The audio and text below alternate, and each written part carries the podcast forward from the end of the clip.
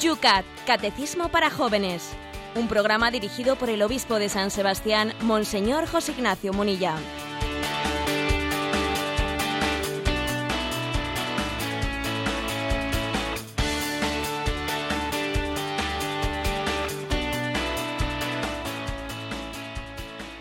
Saludo a todos los que una mañana más eh, comienzan con nosotros el Yucat. Hoy de una manera especial, vamos a ver si la tecnología también nos lo permite. Estamos en conexión con todos ustedes vía, vamos a decir así, Internet, porque hoy el enlace que tenemos que hacer todos nosotros es un poco más complicado de lo que habitualmente hacemos este programa. Un servidor se encuentra en San Sebastián, donde tenemos ahora mismo 7 grados. Yolanda lleva el control de todo. ¿Cómo es la mañana en Madrid, Yolanda? Aquí 5 grados. Y desde Madrid nos vamos hasta Segovia, donde tenemos nuestro obispo que comenta el Yucat. Buenos días, José Ignacio. ¿Cómo está Segovia? Muy buenos días. Aquí en Segovia ni más ni menos tenemos cero grados. O sea que nosotros os ganamos por goleada en este fresco que aclara tanto las ideas. Aquí está un servidor dispuesto a comenzar una semana de ejercicios espirituales con un grupo de 32 sacerdotes que nos hemos reunido, pues bueno, aquí en una casa en una casa en un, en un pueblo pues cercano a Segovia, pero al mismo tiempo un pueblo que tiene su, su paz y su serenidad para poder hacer una semana de ejercicios espirituales. José Ignacio, qué importantes son los ejercicios espirituales, no solo para los sacerdotes, también para todos los jóvenes que nos escuchan en directo o en diferido, porque se bajan después en el podcast de Radio María este programa del Yucat. Bueno, pues la verdad es que voy a decir que un servidor es, es el obispo de la diócesis en la que nació San Ignacio de Loyola, que es un poco padre de los ejercicios espirituales, ¿no?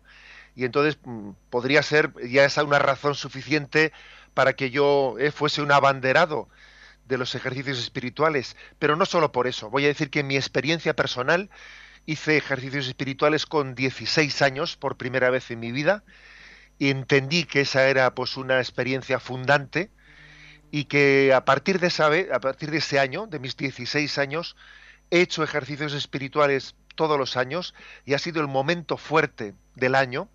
Es un reciclaje, es una ITV, si me, si me permitís, ¿no? Pues básica en la vida.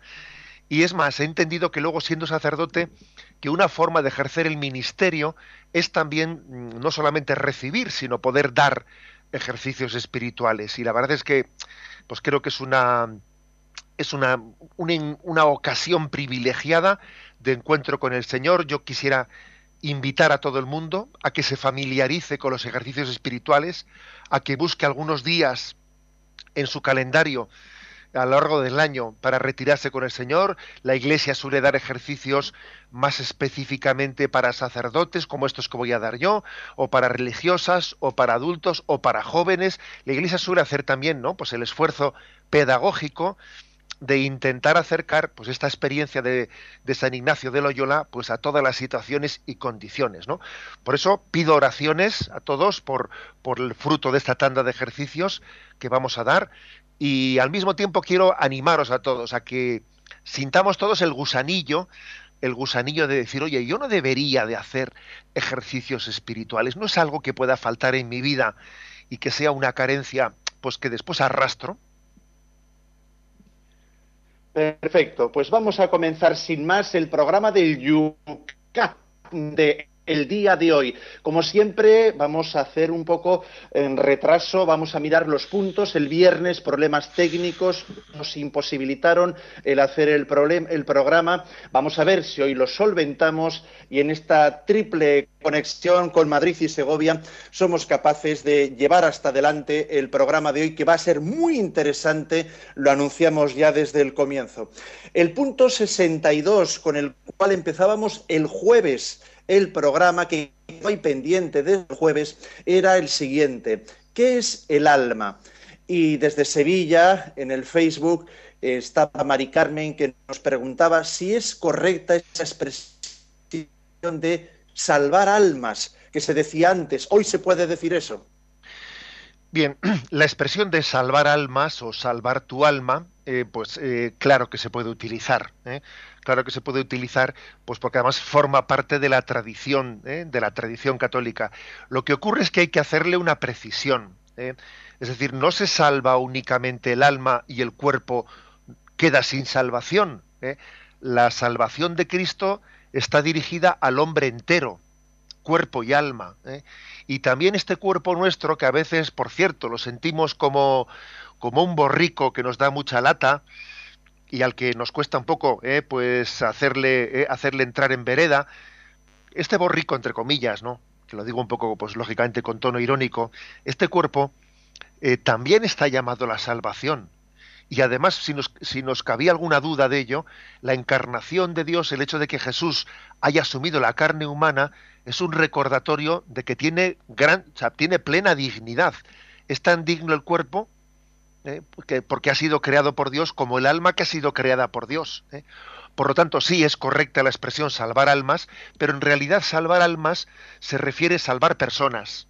¿eh? O sea, no es salvar una parte del hombre. Detrás de la expresión almas es utilizar la, la palabra alma como sinónimo de persona, de persona humana que es cuerpo y es alma. Después Rafael desde Cartagena dice, el término alma se utiliza también en un sentido simbólico, como un sinónimo de interioridad. ¿Es correcto? Pues sí, eh, también es cierto. Es decir, con frecuencia, pues en nuestra, en nuestra forma de hablar se dice el alma interior del hombre, el alma interior, el, alma del, ¿eh? el alma del problema, el alma de, eh, por ejemplo, el alma de esta ¿eh? institución religiosa, pues está en tal sitio. ¿Qué quiere decir esa expresión simbólica? lo más interior, lo más profundo. Bien, mm, alma puede ser en, en ese sentido sinónimo de interioridad y como digo, bueno, pues no es que sea un sentido literal de la expresión, pero pero sí que es correcto sabiendo que bueno pues que es una es una utilización que no es literal ¿eh? que es, es, que es simbólica pero es correcto no alma también es, es sinónimo de interioridad algo también parecido al término corazón ¿eh? el corazón del hombre hombre obviamente no se refiere a su a su sentido significado fisiológico ¿eh? pero se refiere a la interioridad del ser humano hablando de alma, también Ángeles en Facebook se ha acordado del cuerpo y pregunta, ¿la incineración es destruir el cuerpo con la mano del hombre? ¿No debería de estar esto prohibido por la Iglesia? Bien, la verdad es que no, es así, ¿eh? porque el hecho de que la incineración, ¿eh? la incineración adelante artificialmente, pues la descomposición del cuerpo, eso, eso por sí solo no la hace indigna. De hecho, en los cementerios, eh, en los cementerios es un procedimiento normal el que los huesos eh, de los difuntos al cabo de unos años, pues por ejemplo suele ser de 10 años, pues para, para reorganizar el espacio de los cementerios, los huesos con mucha frecuencia se suelen quemar, ¿eh? digamos los responsables de los de los cementerios, los huesos eh, pues proceden a, unirlos y incinerarlos. Quiere decir que por lo tanto la incineración no hace sino adelantar lo que es un proceso natural. ¿eh? El proceso natural es la descomposición progresiva del cuerpo hasta convertirlo en, en ceniza. Lo que la Iglesia suele insistir es que la incineración mm, debe de hacerse pues con un sentido eh, tan con un sentido cristiano no con un sentido pagano.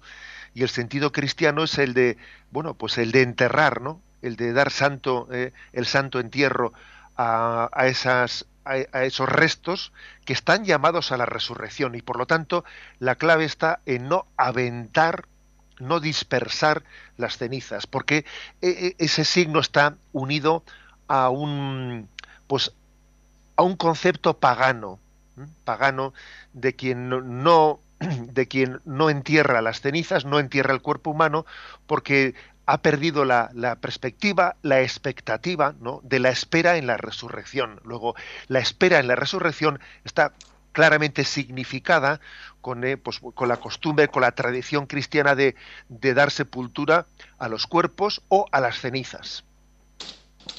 Dando un paso más adelante, en el número 64, que dejábamos pendiente el jueves pasado, la pregunta era ¿por qué ha creado Dios al hombre como varón y mujer? Mm, eh, no, Jesús, desde Soria, hablaba de Rembrandt, que pinta al Padre en ese regreso del Hijo Pródigo, ese cuadro y libro posterior también tan famoso, dice, abrazándole con una mano delicada, femenina, y otra robusta, masculina. Pues sí, eh, ese, ese famoso cuadro de Rembrandt, El regreso del Hijo Pródigo, eh, la verdad es que es, mm, es muy pedagógico eh, para hablar para hablar de cómo la paternidad de Dios no hay que interpretarla pues en un sentido eh, pues como si Dios tuviese sexo Dios no es ni hombre ni mujer obviamente Dios no puede entrar en esas categorías nuestras la paternidad de Dios a la hora de entender nosotros qué es la paternidad de Dios, pues para poder entender bien ese concepto tenemos que echar mano de lo que nosotros entendemos por paternidad y también de lo que entendemos por maternidad. ¿eh? Porque, claro, al fin y al cabo, la paternidad de nuestro padre físico de la tierra y la maternidad de nuestra madre, las dos, ¿eh? han nacido del Dios Padre. Luego, para entender cómo es la paternidad de Dios Padre, echamos mano de la imagen del Padre, echamos mano de la imagen de la Madre.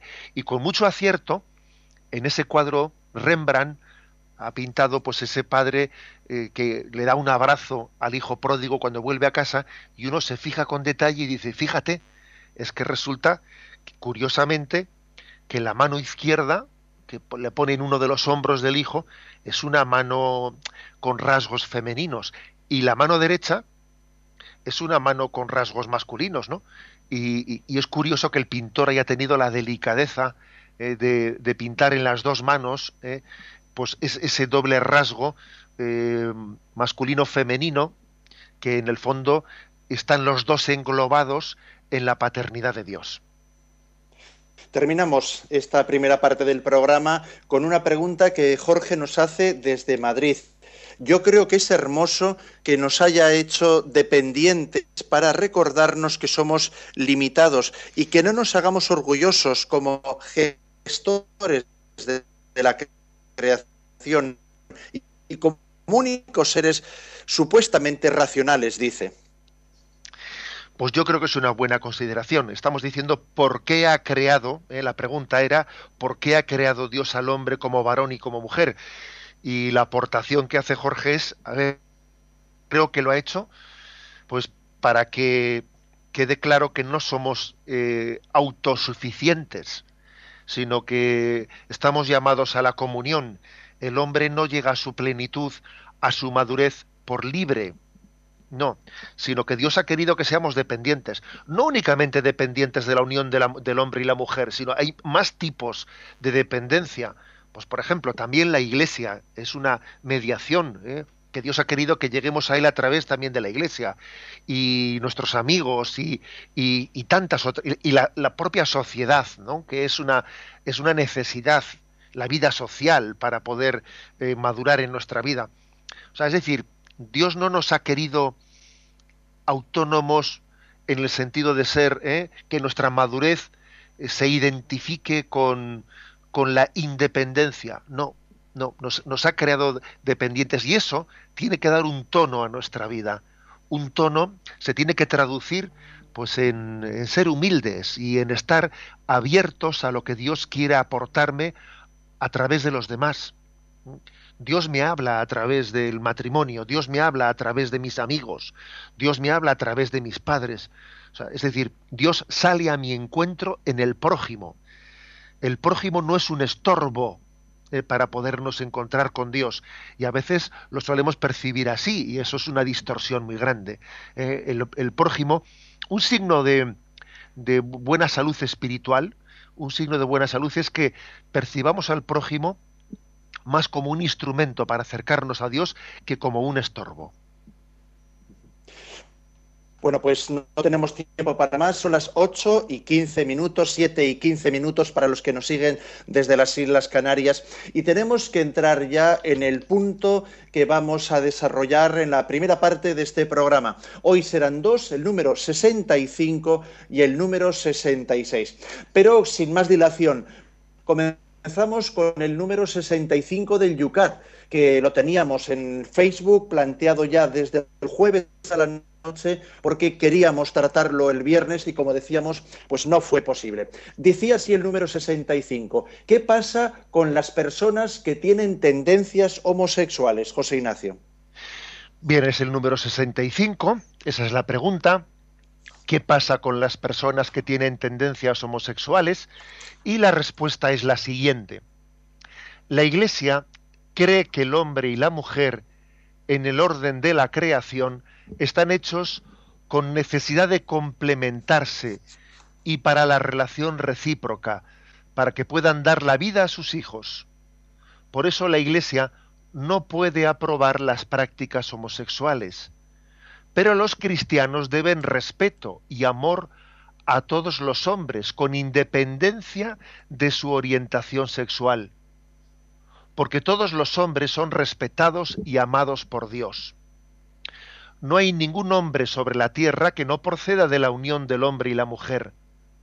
Por ello, para algunas personas con tendencia homosexual es una experiencia dolorosa no sentirse atraídos eróticamente hacia el otro sexo y tener que echar en falta la fecundidad corporal de su unión, como corresponde en realidad a la naturaleza del hombre y al orden divino de la creación. Sin embargo, Dios llama con frecuencia así por caminos poco comunes. Una carencia, una pérdida o una herida aceptada y consentida pueden convertirse en el trampolín para lanzarse a los brazos de Dios, de ese Dios que todo lo hace y a quien, a quien descubrimos aún más grande en la redención que en la creación. ¿eh? Bueno, así termina diciendo que a Dios le descubrimos más grande en la redención que en la creación. Esto último merece la pena que luego lo, comentemos. ¿eh?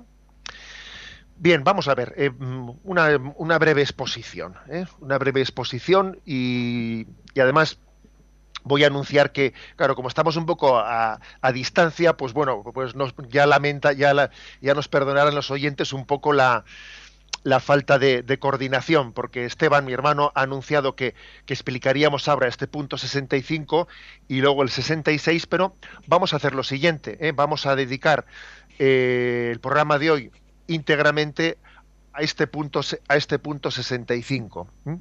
Haremos, haremos eh, un, una explicación y después una entrevista eh, a un joven, eh, pues Miguel de Málaga, que también nos va a aportar su experiencia sobre el tema de la homosexualidad y creo que va a ser pues también oportuno, porque a veces se dice que la Iglesia habla sin tener en cuenta la experiencia de las personas homosexuales o con tendencia homosexual. Y yo creo que eso no es verdad.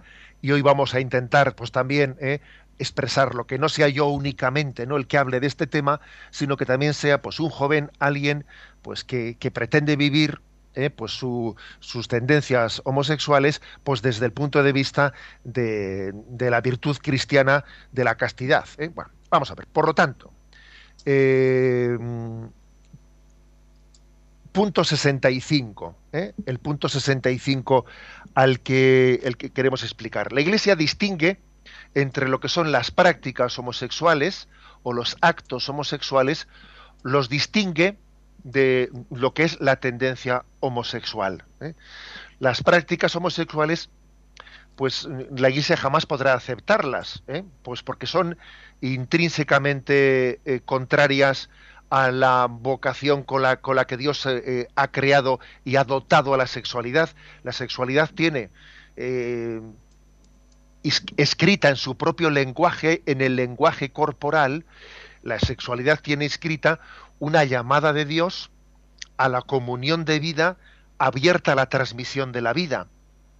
Eh, la sexualidad está intrínsecamente ligada a una comunión, a una donación abierta a la transmisión de la vida. Y esa comunión es posible entre el hombre y la mujer, pero no es posible entre dos hombres y no es posible entre dos mujeres. Y eso no es, y eso no, es que lo diga alguien desde una ideología o desde unas convicciones religiosas o desde una, un presupuesto de partida, no. Eso lo dice la naturaleza misma. ¿eh?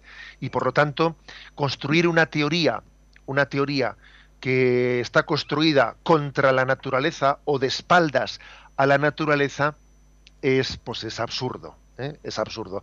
La teoría de género, la teoría de género que viene a decir que eso de que el hombre y la mujer son complementarios y que Dios los ha creado pues con una capacidad de complementación entre ellos, que la teoría de género dice que eso es una invención de las religiones, eso es una invención de las religiones y que en el fondo eh, pues el sexo no es algo que esté unido a la naturaleza, que el sexo es algo que que, las, que la cultura va, va, creando. ¿no? Entonces la teoría del género dice, bueno, pues que es tan natural, eh, tan natural, eh, pues como la unión del hombre y la mujer, pues la unión de dos homosexuales o de un transexual con, es decir, porque en el fondo es el propio hombre, la propia cultura la que construye el sexo, no el sexo, ¿no? El que forma parte de nuestra de nuestra personalidad, sino todo lo contrario, nuestra personalidad puede moldear ¿eh? el, sexo según, ¿eh? pues según sus atracciones.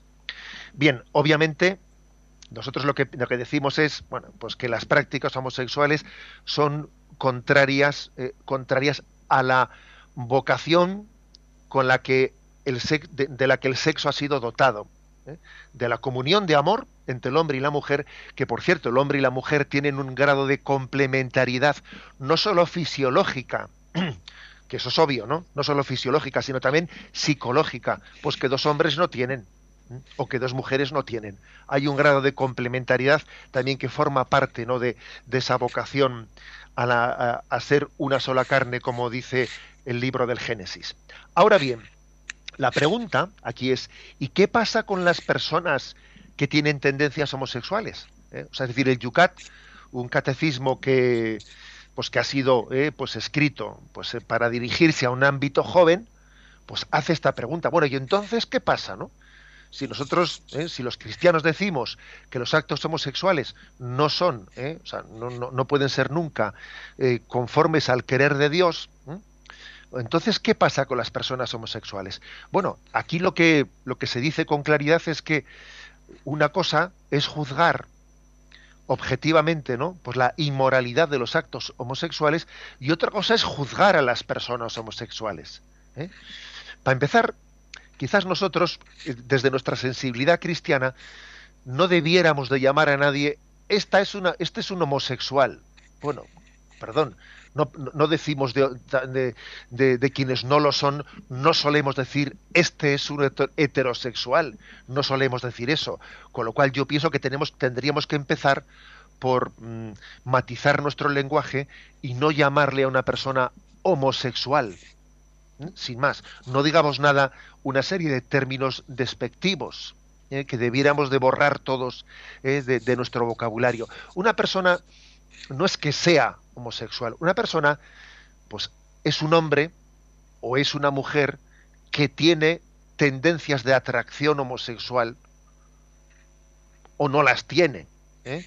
Pero, pero es mucho más, mm, digamos, prudente eh, y, mucho más ajustado con la realidad no llamarle una persona homosexual, sino decir, es un hombre, es una mujer que tiene ciertas tendencias homosexuales, que además pueden ser mayores o pueden ser menores. Por eso decimos ciertas tendencias, porque ese grado, ese grado de, tendencia al propio sexo puede ser de diverso grado, ¿eh? y de hecho lo es en todos los casos. Y, a la hora de juzgar a las personas, nosotros no, no, conocemos eh, las circunstancias en las que se han originado, eh, se han originado ese tipo de, Mm, ese, tipo de atracción, ¿eh? mm, ese tipo de atracción hacia el propio sexo. Aquí el, Yucat, en este punto 65, pues parece que nos, eh, nos abre ¿no? a unas ciertas reflexiones, diciendo, bueno, a, veces eh, mm, se ha ido descubriendo, hay una doble hubo no una doble teoría de si la homosexualidad tenía un origen biológico o más bien un origen psicológico. Digo que hubo, ¿eh? porque en la actualidad yo creo que mm, prácticamente no existen científicos que apoyen lo primero. Prácticamente no existe nadie que diga, que afirme eh, pues un, un, componente genético en la, en la homosexualidad, sino que más bien se habla pues de, un origen psicológico. ¿eh? Es decir, es la identificación que tiene un niño o una niña, un adolescente o un adolescente con sus progenitores, con el mundo que le rodea, el hecho de que haya podido ser objeto de determinadas heridas o determinadas agresiones o determinadas relaciones poco equilibradas, etcétera, ha podido generar, ¿no? Pues una, pues una herida, una herida mm, em, que después haya derivado en una, en una tendencia o en una cierta tendencia homosexual.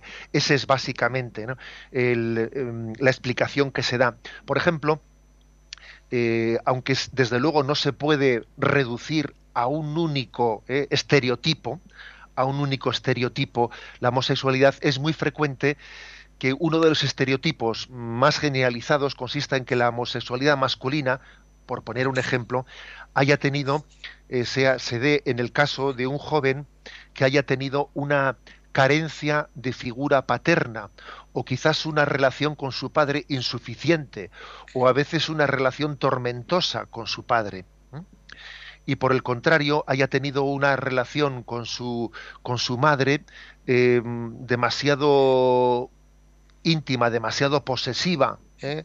A veces, por ejemplo, cuando una madre ha tenido una relación matrimonial eh, más bien, más bien, digamos, de, poca unión, eh, de poca comunión, y va teniendo con su hijo los desahogos propios de decir mira hijo tu padre no me comprende menos mal que tú menos mal que tú me comprendes menos mal es decir este tipo de situaciones en las que hay una carencia de identificación de un joven con su padre y sin embargo la madre se convierte pues en una especie de refugio no refugio de, de esa frustración suelen ser ¿eh? Eh, en la explicación de una gran parte de los psicólogos que han estudiado este tema suele ser el caldo de cultivo principal en el que en el que brota la homosexualidad.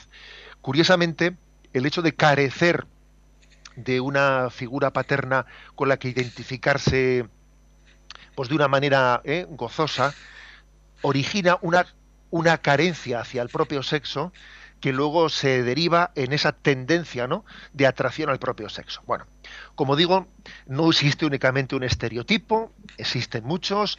Eh, también aquí en Radio María a veces habéis, eh, se, ha, se, ha, dado eh, noticia de algunos libros muy interesantes, ¿no?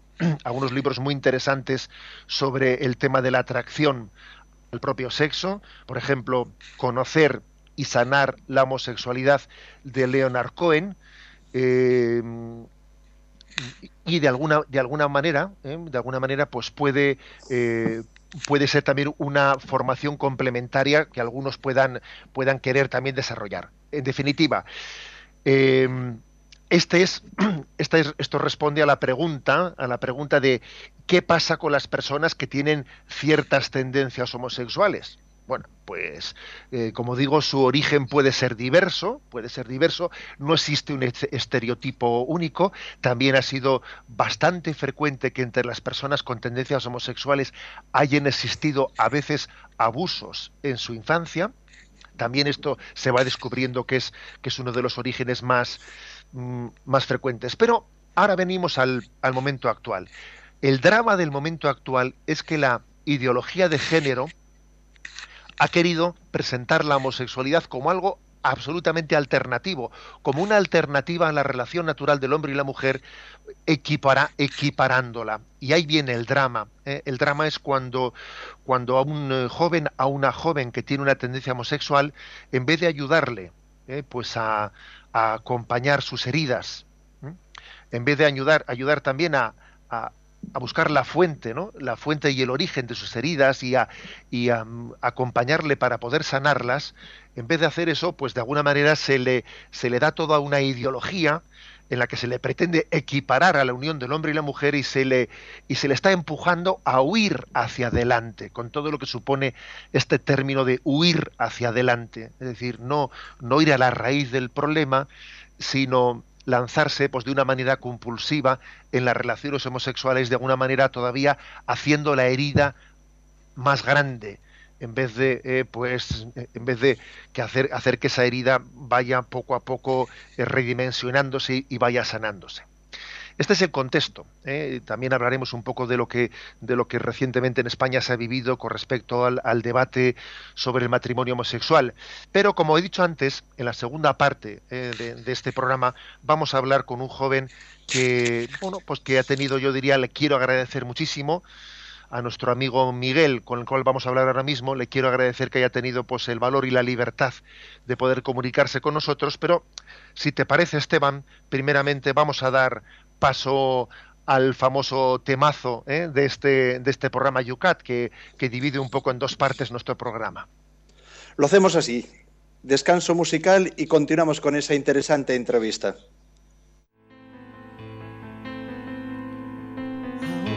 más que nunca y contra la opinión de tantos, entre voces de ultratumba y sus acordes camuflados.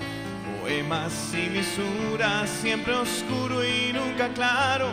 Los expertos de la duda y los que dudan por encargo. Ahora más que nunca y aunque te parezca extraño, entre genios que aseguran que ahora ya nada es pecado, los óleos contra natura y el abuso del abstracto, y en el ecran se estimula que todos seamos villanos. Ahora más que nunca y para decepción de varios, entre niños que pululan y fetos asesinados, entre algunos que disfrutan de las leyes del mercado. Mientras mi pueblo deambula sin comida y sin trabajo, ahora más que nunca y con los dientes apretados, entre horóscopos y brujas y un racismo solapado entre Anasca y Faz y Judas, entre Herodes y Pilato. Y esa deuda que estrangula a todos mis pueblos hermanos, ahora más que nunca. Quiero que quede claro, respetando posturas permítanos gritarlo.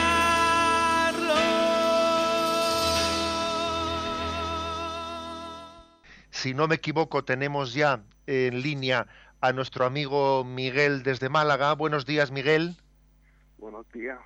Buenos días. Bueno, pues la verdad es que agradezco muchísimo tu presencia. Voy a decir a los oyentes que Miguel y un servidor pues somos conocidos y somos amigos y la verdad es que bueno, pues nos hemos hemos tenido pues a lo largo de los años, ¿no? un cierto acompañamiento y por eso me he atrevido eh, a decirle a él que bueno que, que si pudiese participar en nuestro programa. ¿eh? Miguel, me imagino que te habrá costado un poco lanzarte a la piscina, ¿no? Cuando esto de tener un amigo obispo es un poco peligroso, ¿no te parece? Pues la verdad, la verdad que sí, es, un poco peligroso. bien, bien, está bien. hay, hay, que ser muy sinceros en esta vida. Bueno, permítame, Miguel, que te haga una pregunta. Vamos a ver. Eh, ¿Tú cuándo te das cuenta de que en tu vida existe eh, pues una, una tendencia homosexual?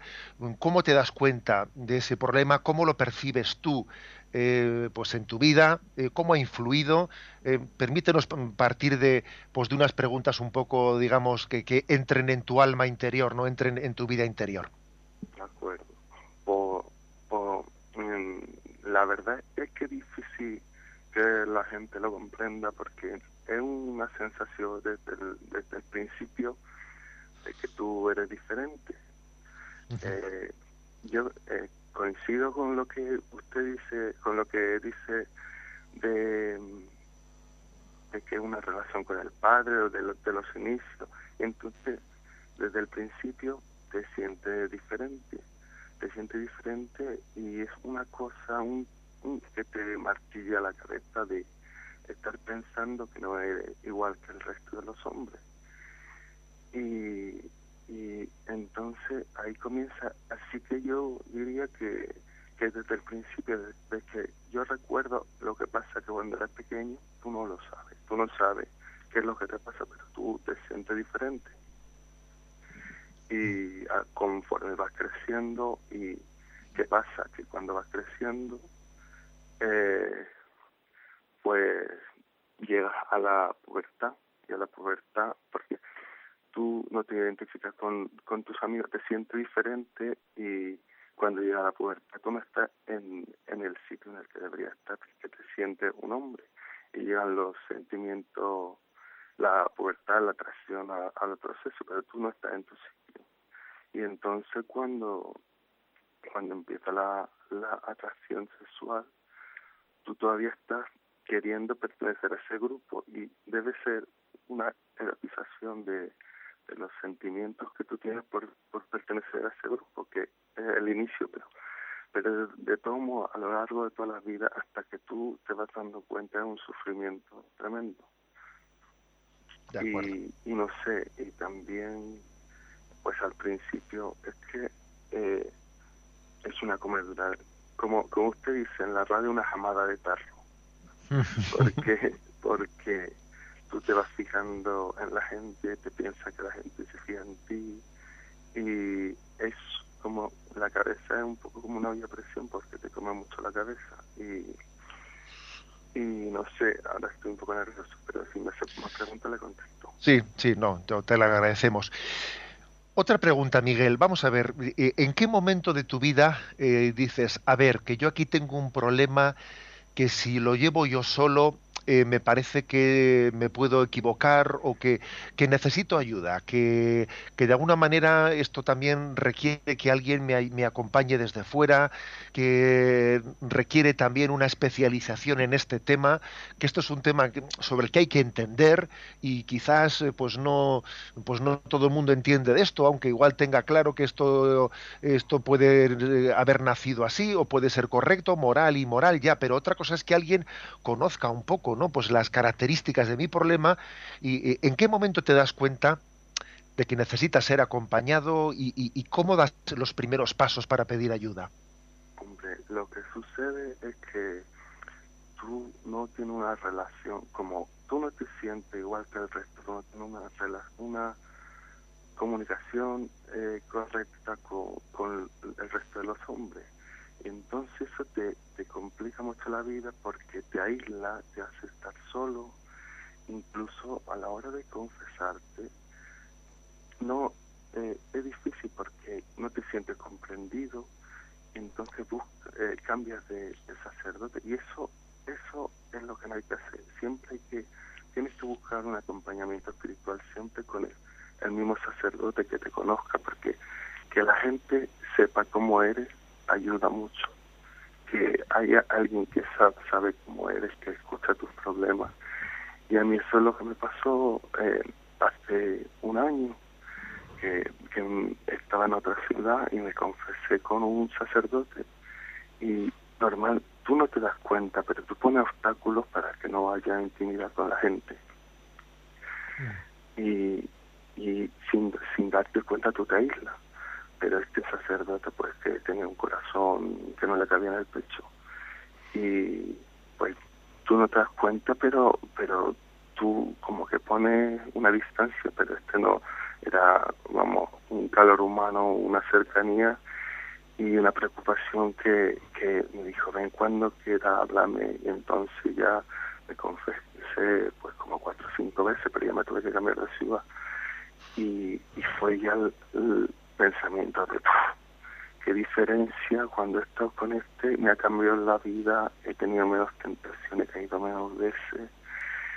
Y el estar en una ciudad nueva y pensar que, porque esto es una cosa que año tras año intentando mejorar y no puede porque tú sabes la tentación, porque es una cosa enfermiza de, de la pornografía, de, de caer contra la pureza y una y otra vez, una otra vez. Y si no tiene a, nadie con quien construir, pues no hay forma. Y al final, pues preguntando, ya, eh, bueno, yo todavía de eso no me di cuenta, lo, como lo hablemos con, lo, lo hablé contigo para participar aquí en el programa, lo he estado razonando y he pensado, pues sí, fue desde el acompañamiento espiritual, con una misma persona. Y ahí cuando cambié la ciudad dije esto no puede no puedo volver a lo de antes. De todo de, un castillo de naipes que se deshace cada cada vez que caigo. Tengo que construir algo más y, y, nada empecé a preguntar y me pusieron en contacto con el centro de orientación familiar. Y y nada, ahí estoy empezando, y pero empezando, es que no tengo las cosas claras. Pero, pero muy bien porque me siento muy acompañado y me siento que Dios me está cuidando. Pues una, has pronunciado una palabra ahora que creo que es buena que todos escuchemos y es que en, en muchos centros de orientación familiar de las diócesis de España ojalá pudiesen ser en todos. Yo creo que poco a poco vamos caminando, ¿no? También nosotros en San Sebastián pues hemos comenzado hace poco y ojalá en todos los centros de orientación familiar diocesanos pues pudiésemos tener personas también con capacidad de acompañar a las personas ¿no? que tengan sus tendencias homosexuales y que se dan cuenta de sus contradicciones y de sus sufrimientos y quieren vivir la virtud de la castidad porque la ven como liberadora, ¿no? La ven como la ven verdaderamente como estructurante de la persona. Y bueno, y yo también te quería preguntar para que la gente entienda un poco en un centro de orientación familiar donde existe pues un equipo de especialistas, etcétera, de qué manera, ¿no? De qué manera se lleva adelante ese tipo de terapia, ese tipo de, de acompañamiento, aunque obviamente pues tú la experiencia que tienes es limitada, pero pero si, un, si, un, si un joven que tuviese eh, tus mismas circunstancias te preguntasen, oye, ¿y eso de qué va? ¿Allí de qué se habla? ¿De qué se trata? ¿Tú qué le responderías? Bueno, como yo te dije, he empezado hace poco, pero la cosa es que he empezado pues, con una entrevista para saber de, de dónde surge todo y bueno, ya contactas con, con una persona con la que habla, eh, pues yo con la periodicidad de un mes, pero bueno, y pero y también hablaré con psicólogo y y tengo la suerte de, de también del acompañamiento espiritual con un sacerdote que sabe de estos temas y que, vamos, que es una bellísima persona. Y, y por lo que yo sé, pues porque el problema es siempre el mismo, que no te identifica con los hombres. Entonces, la solución es establecer amistades masculinas sanas para tú comprender que no confundir el amor con la amistad. Y esto ya te lo digo por deducción, pero que intentando construir construir esas relaciones con la gente también que acude al centro, pues hay reuniones, pero eso ya no lo sé. Pero a partir de ahí de, de ser escuchado, de fomentar la amistad masculina y tirando por ahí, que con, construyendo unas relaciones sólidas con, con la gente, no solo en el centro de orientación familiar, sino intentarlo también en tu vida cotidiana e intentar tener amigos que te hagan comprender que, que la amistad es otra cosa, que el amor es otra cosa entre hombres y que teniendo tu amigos a los que agarrarte, comprende y, puede cambiar tu, forma de pensar.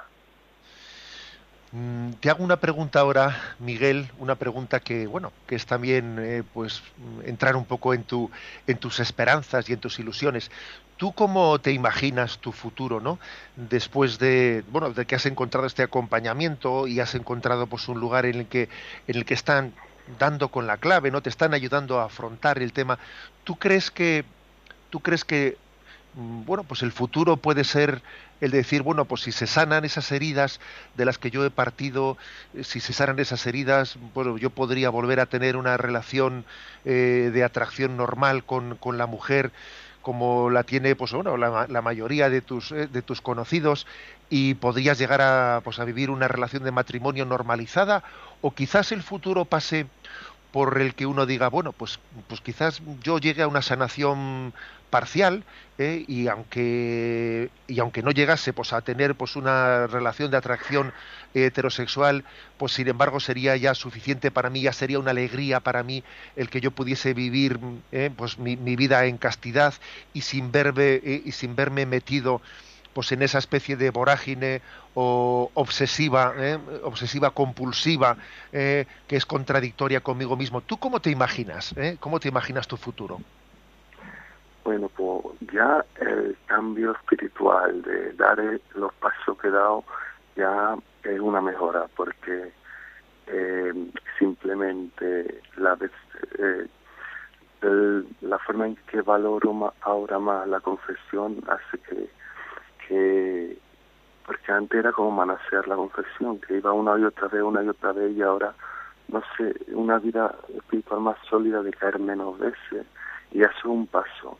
Lo que, lo que tú me dices, pues, sí lo he pensado, pero, pero tú sabes que, que una persona con tendencia homosexual, lo que le pasa es una persona bastante inmadura, que es irresponsable, bueno, inmadura sobre todo, y no por lo menos en mi caso no se hace proyecto de vida porque es como si estuviera atrapado en la adolescencia.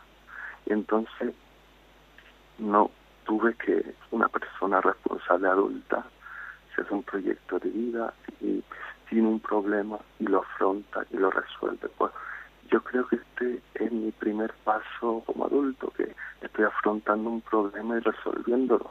El futuro pues está en manos de Dios y si Dios quiere eh, pues que me atraiga a la mujer en un futuro y tenga una relación y, y tenga hijos y familia bien y si no lo quiere pues bienvenida sea la voluntad de Dios. Otra pregunta, Miguel. Me parece que has respondido de una manera encomiable, ¿no? Eh, una pregunta. ¿Tú cómo vives esto de que a veces la, la ideología de género pues suele, suele presentar a la Iglesia como enemiga de, los homosexuales. ¿eh? A veces, bueno, pues tú, creo que serás consciente de ello. Me imagino que tú has vivido, por una parte eres cristiano y has mantenido, ¿no? Pues eh, en tu vida el seguimiento a Jesucristo, pero por otra parte la Iglesia está continuamente siendo presentada como la enemiga de los homosexuales. Entonces parece que tú, tú estás como un sándwich, ¿no? Que estás por un lado ¿eh? con tu adhesión a la Iglesia de Jesucristo y por otro lado que parece que la Iglesia es enemiga tuya o tú, así lo has percibido. No, en absoluto. Para mí la iglesia es, vamos, es mi hogar y me siento acogido, me siento querido. Hombre, es difícil buscar tu rinconcito de encontrar quien que comprenda bien, pero vamos, yo por ejemplo, eh, aunque solo sea la, porque la iglesia, vamos, es Jesús, eh, venía a mí lo agobiado y cansado y y quien esté libre de pecado que tire la piedra. La, la, iglesia siempre, el mensaje de Jesús, siempre acoge y eso lo comprende y tú no te sientes nunca rechazado y, la iglesia siempre te acoge.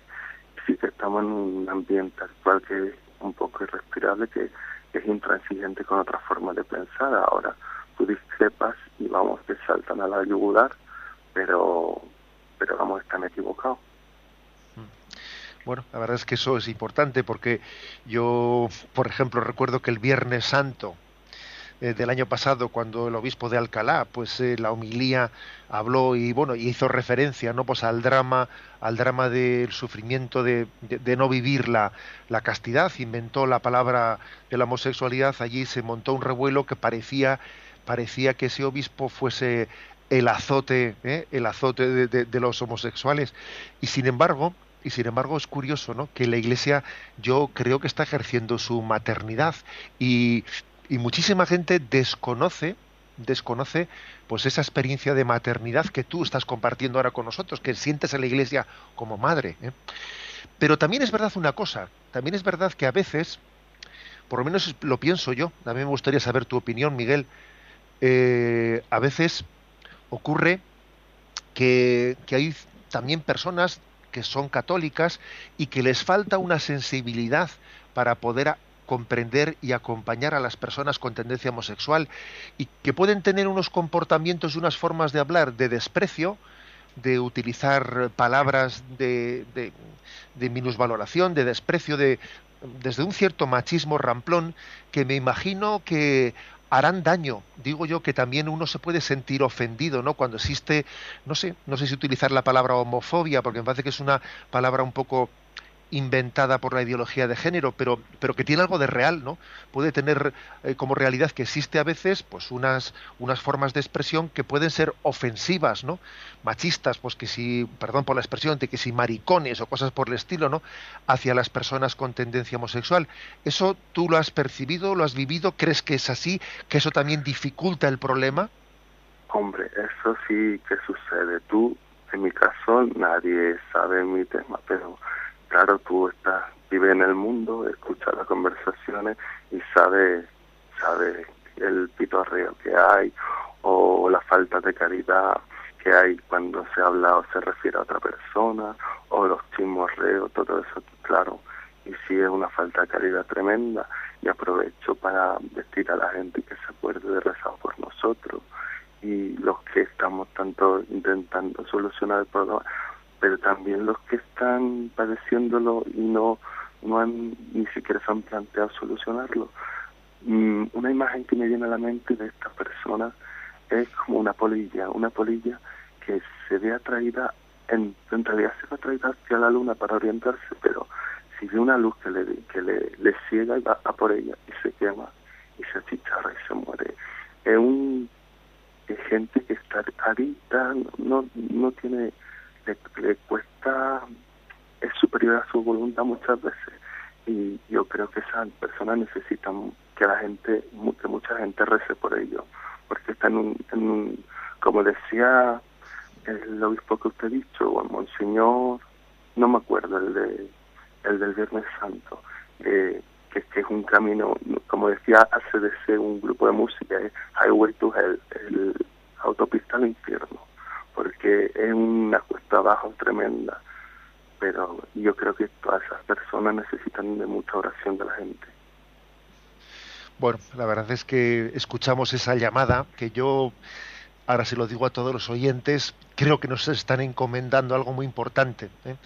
En esta petición de oración. Y yo también, además, me atrevo a decir a todos los oyentes que tenemos que orar para que la pastoral, ¿eh? la pastoral de nuestras diócesis, de nuestras parroquias, tenga, tenga también elementos, elementos, mm, pues yo diría, de, de acogida, tenga personas especializadas, seamos capaces de acompañar, que los sacerdotes, porque también ve que hay muchos sacerdotes que escuchan este programa, ¿no?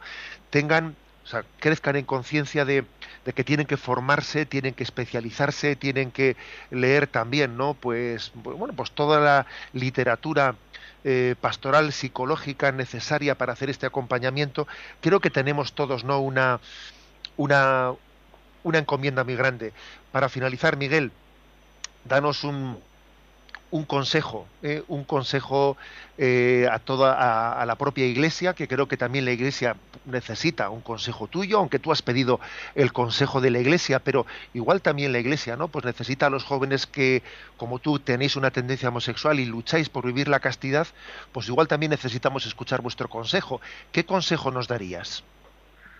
Bueno, pues una cosa que yo aconsejaría es no dramatizar con estas situaciones y tomarla con normalidad. Hombre, una cosa extraordinaria, pero, pero si sucede, si le sucede a alguien de tu entorno, pues hay que acoger, hay que ser caritativo y, vamos a querer a la persona que es lo que más necesita y, y bueno, son cosas que Dios manda y, y encontraré, cada, cada uno tiene su cruz, cada uno tiene eh, sus dificultades y a unos les toca una, a otros otra, y, pero vamos, que todo, todo se puede llevar y, y, que hay que acompañar y querer al prójimo. Eso, eso pienso. Muchísimas gracias, Miguel. Me vas a permitir que la única precisión que te haga de todo lo que has dicho sea con respecto a esa, esa, expresión que has utilizado, que sin, sin, duda la has hecho como un acto de confianza en Dios, ¿no? Has dicho, son cosas que Dios manda. Bien, obviamente yo creo que somos conscientes de que, de la, que las heridas de los hombres... Sí, tiene razón, tiene razón. Que no, que me he expresado, vamos, pero que sí, que coincido. Bueno, pues bastante bien hemos podido, con la dificultad técnica que tenía pues este programa, lo hemos podido llevar hasta el final, un especial, yo creo que ha merecido la pena todos los esfuerzos en todos los órdenes.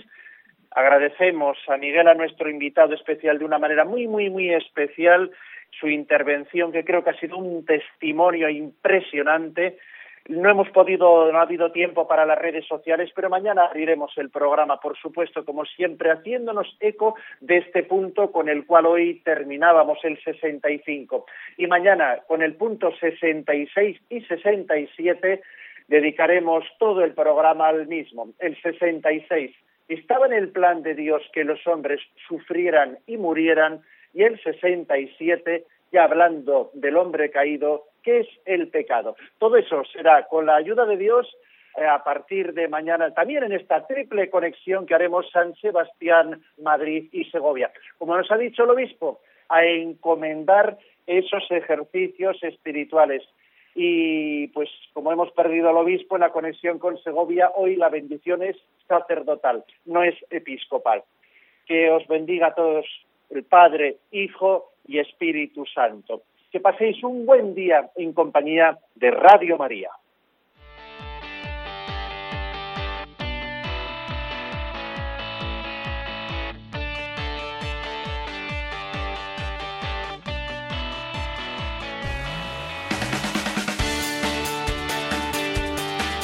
Y así finaliza en Radio María Yucat, un programa dirigido por el obispo de San Sebastián, Monseñor José Ignacio Monilla.